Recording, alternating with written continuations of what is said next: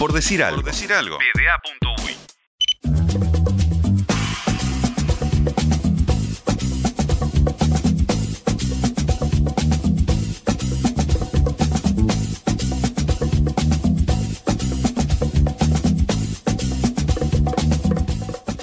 Estamos de vuelta en Por Decir Algo aquí en M24. Ya pronto para recibir a Noelia Díaz Maciel y Tiago Álvarez. Eh, Tiago es licenciado en Educación Física, ha practicado varios deportes. Noelia también, licenciada en, Educación Física, eh, juega de fútbol, de fútbol sala sobre todo.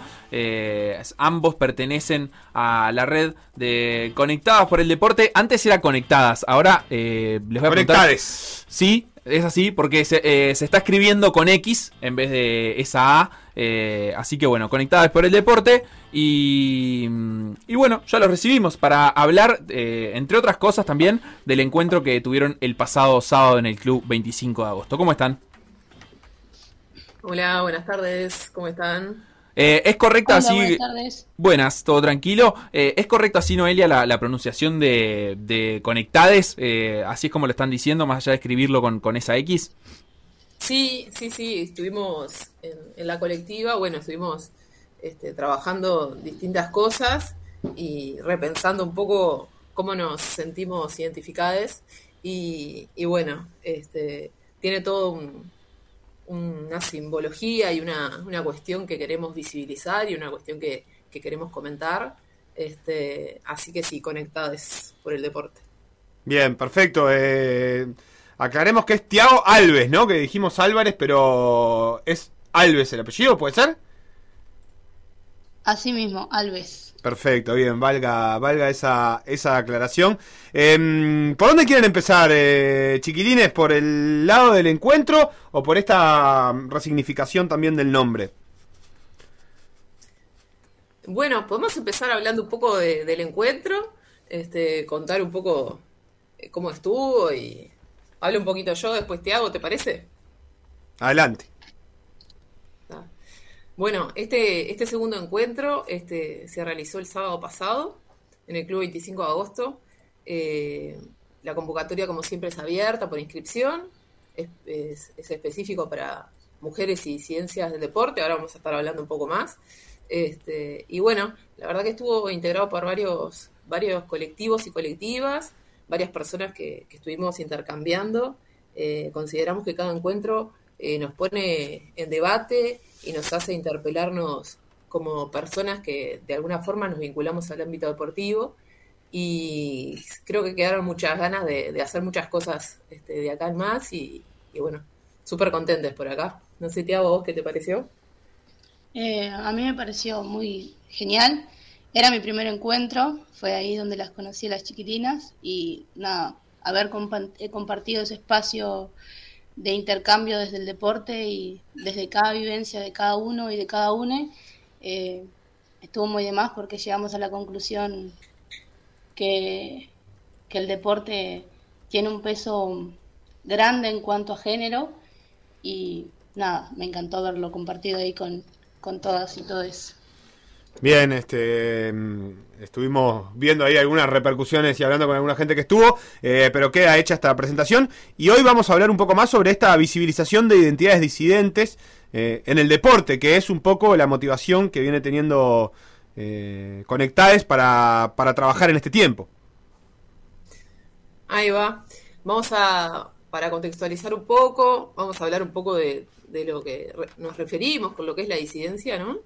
Eh, Voy a, leerles alguna cosa, así ponemos un poco en contexto.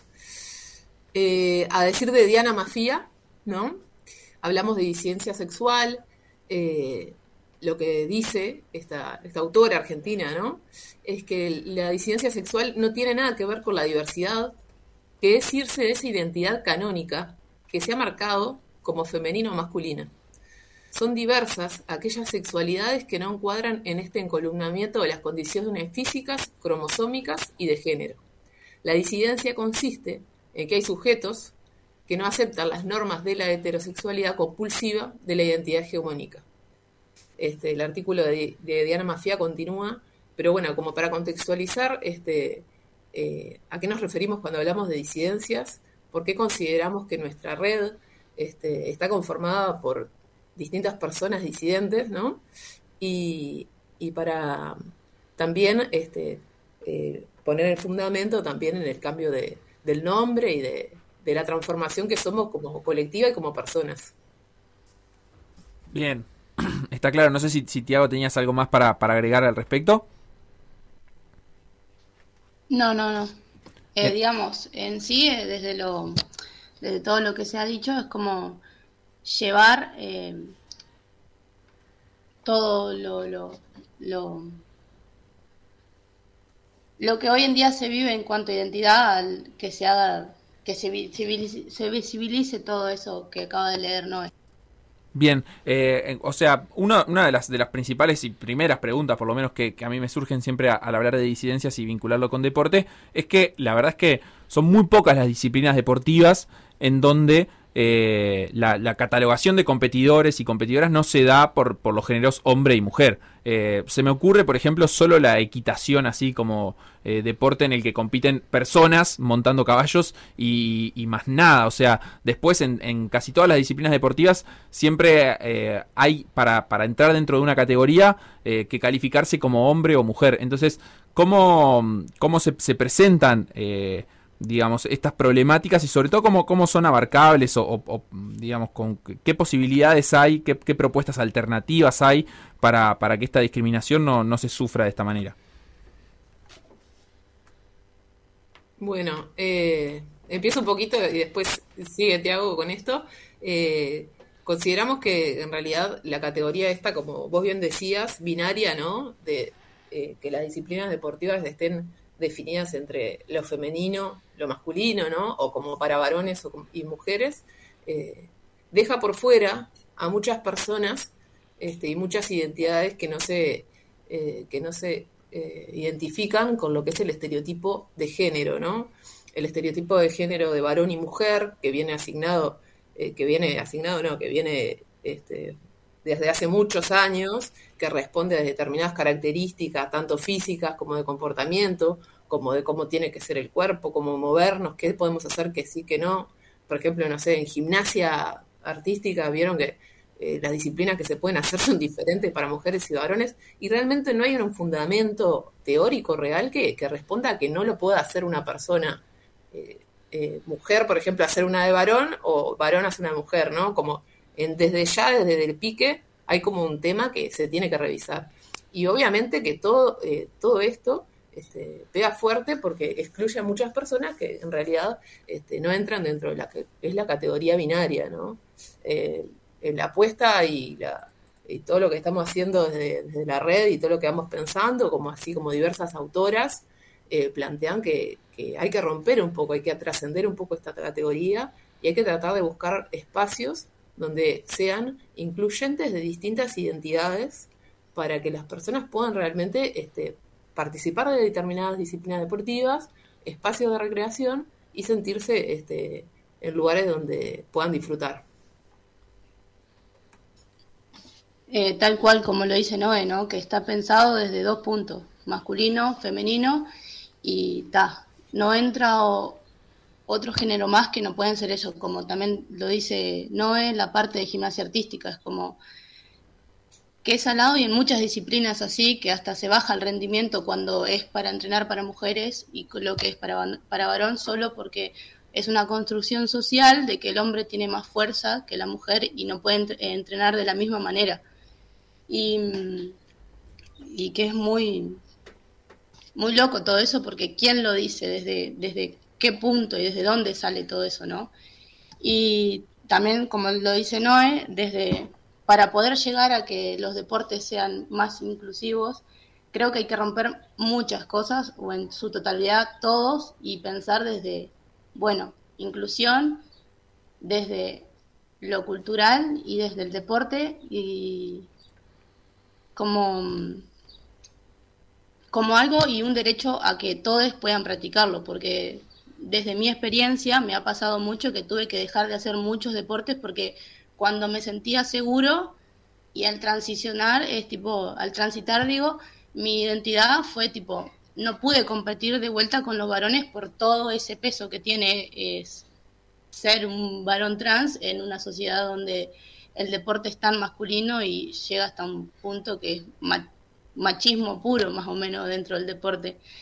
Y, y está como pensarlo y desde mi postura también como licenciado es como que las identidades y las, los futuros vengan y que cuando lleguen a esos espacios se sientan seguros y puedan disfrutar de ello y puedan lograr y, y ser un deportista o ser lo que quieran ser a través del deporte. ¿Y, qué barreras se, se, presentan para personas disidentes? Eh, digamos, así como, como vos decías que, en ciertas etapas eh, competías eh, con, personas, digamos, con como sin, sin sin juzgamiento y que después eso eh, em, empezó a ser, a un problema para vos el no poder volver a competir. ¿Cuáles serían las barreras que, vos eh, visibilizaste o que sentiste en carne propia para, para, no poder seguir compitiendo de, la misma manera que lo hacías antes? El espacio, digamos, el primero fue en cuanto verme no sentirme valorado por ellos. Era como, me veían jugar, pero era como si yo estaba con ellos, tenía que comportarme como con ellos. Y era, eso no me, no me daba seguridad, tipo, tenerme que comportarme como ellos para poder jugar, o tipo, que me den un lugar. Y después me pasaba de, que, está, es como, por lo menos desde partidos de barrio, de tipo de canchita así, me pasaba de que, como me conocían, me conocieron de por mi otro nombre, era como no me podían ver como esa persona. Después, en cuanto a cuando quise empezar a practicar la disciplina de natación, me pasó en la, en la parte de vestuarios. Era como, no había un lugar seguro para mí, era como yo incomodaba en un baño y incomodaba en el otro. Y entonces fue tipo, bueno, a empezar a alejarme o, o, no sé, ver otra forma, que está siempre, lo que pasa es que nos terminamos yendo las personas que, no encajan en ese mundo, en el mundo de que está creado para eh, mujeres y varones y como no son capaces de replantearse o decir no, vení, tenés el derecho de, practicar tu deporte o lo que quieras hacer.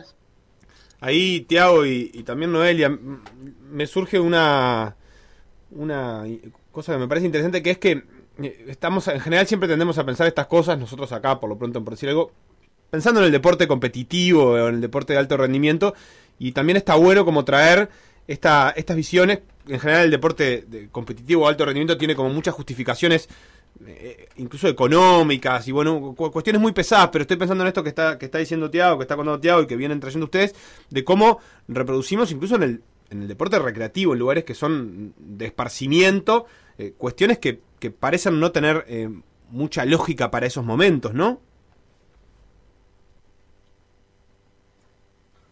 Sí, tal cual. En realidad, o sea, todo esto que, está comentando Tiago se reproduce en todos lados. O sea, ya sea ir a una canchita de barrio, participar de por ahí, si querés estar, no sé, en un torneo, en un campeonato, en un encuentro deportivo, como en, lugares también, por ejemplo, este, como docentes también, o sea, estar con clases y, tener en cuenta estas cosas también, ¿no?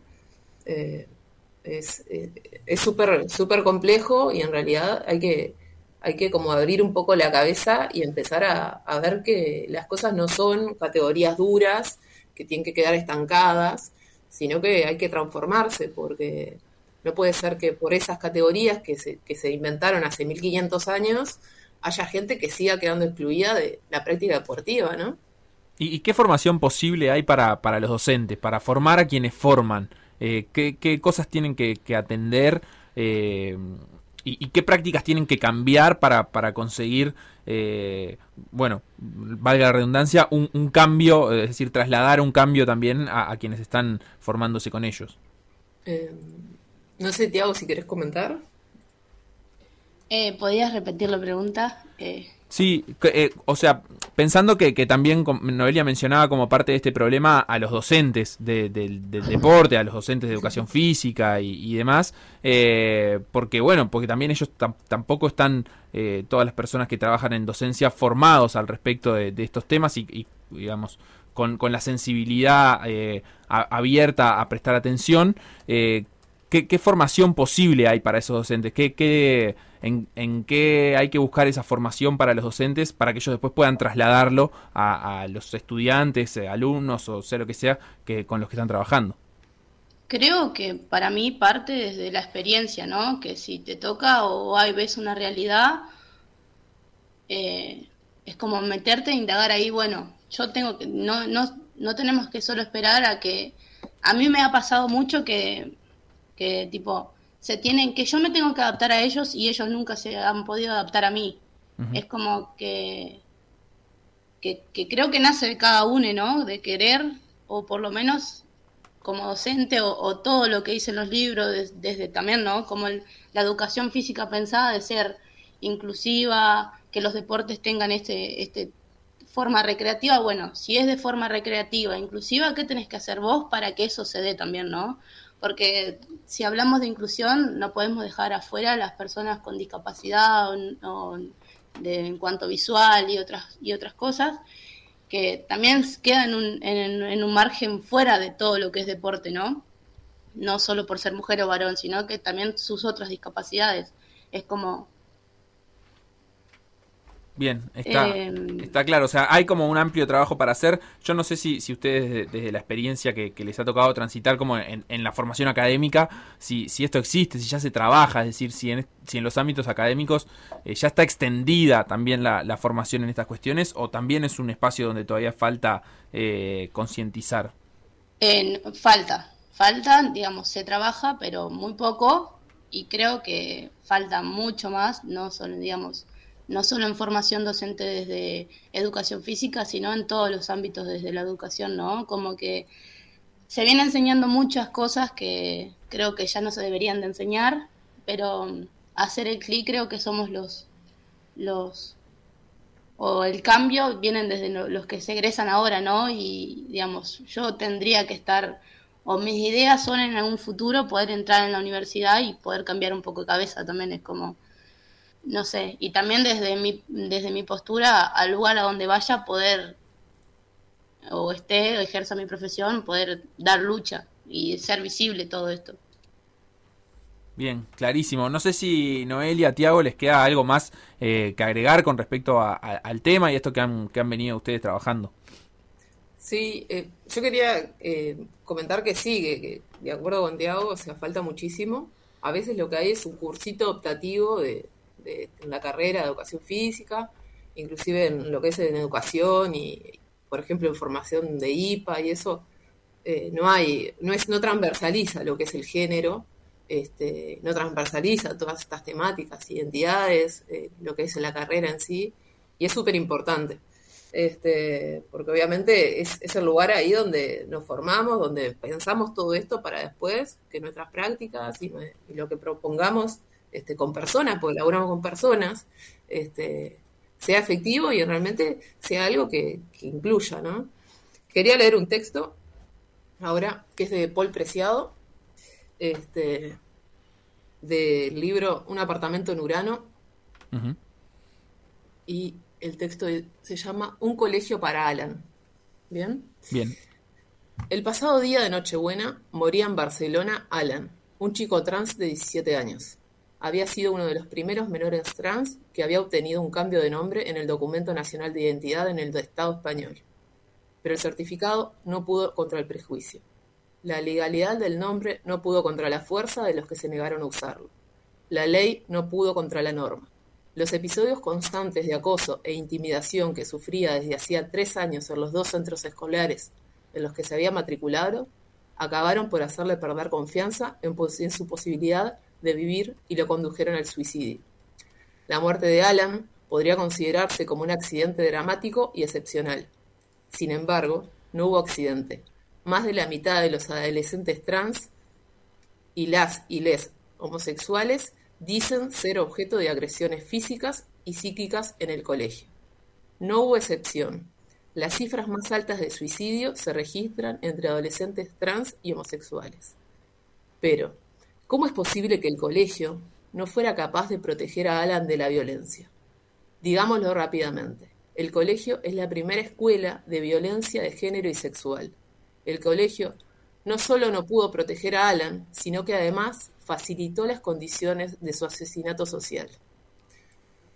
yo creo que esta frase de, Paul Preciado resume un poco la importancia del trabajo este, como docentes y licenciadas eh, de educación física eh, y cómo somos partícipes y, al final también somos parte de que estas cosas sucedan.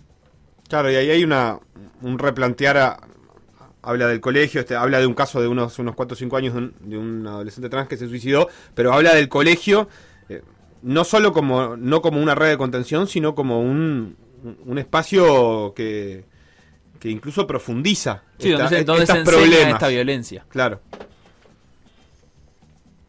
Sí, este, me parece súper importante porque creo que trae un caso de muchísimos que hay y, bueno, creo que también pensarla por ahí. Este, si citamos a Amoshi Schwarzer, que es, argentino, es, eh, lo que habla es que a nivel de deporte y a nivel de instituciones, eh, lo que está hablando es que se trata de habilitar la mixtura, de animarnos a ella a dar un puntapié para pensar en una nueva ética deportiva. Una que ponga en la cancha la idea que si no juegan todos desde el equipo, no hay trofeo que valga. Que no vale ser más rápido, sino poder abrazarnos al final del partido. Ah, ahora como la fuerza feminista, el poder colectivo, la autogestión de nuestros deseos, eh, de derribar lo que son las barreras de que los equipos solo estén conformados por futbolistas hombres y mujeres cis, ¿no? O sea, es como dado como una respuesta, como una posible propuesta para, para poder trabajar. Bien, Noelia Díaz Maciel y Tiago Alves, muchísimas gracias por, por este rato, eh, por compartir con, nosotros su, trabajo también desde que, que, digamos, se nuclea también en la, en la red de Conectadas por el Deporte. Y bueno, nos encontraremos pronto nuevamente. Bueno, muchísimas gracias. Muchísimas, gracias. Hacen bien. PDA Radio, en M24, m24.com.uy, pda.uy.